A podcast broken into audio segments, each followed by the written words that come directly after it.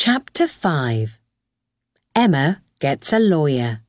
On Wednesday evening, Simon Carter telephoned his mother. He lived near Sydney with his wife and their two children, and he telephoned Emma every week. She told him the story of her lottery ticket. Simon listened carefully and got angrier and angrier. Is your head okay now, Mum?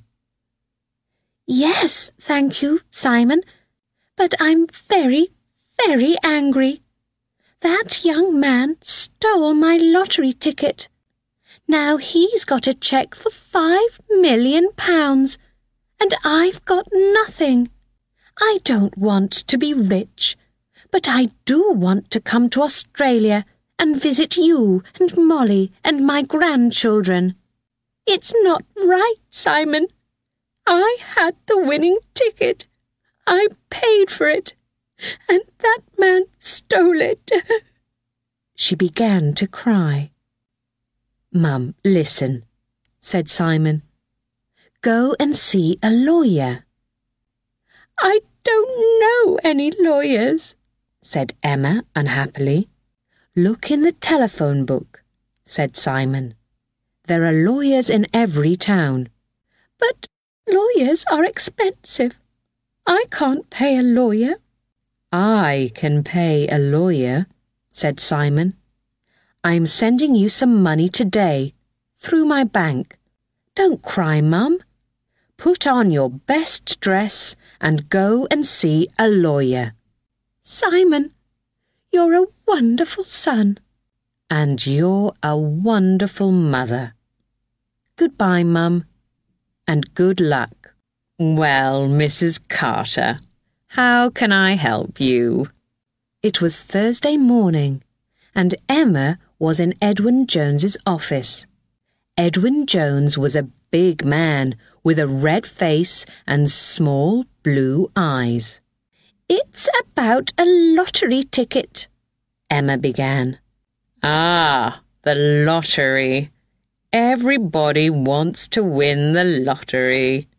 But I did, said Emma. It was my ticket, my numbers. Tell me about it, Mrs. Carter, from the beginning. So Emma told the lawyer everything, and he listened carefully. When Emma finished, he said, those numbers on the ticket.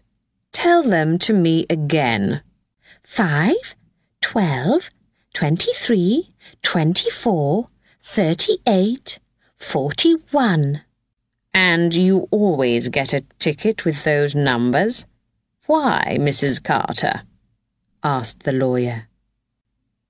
All those numbers are important to me.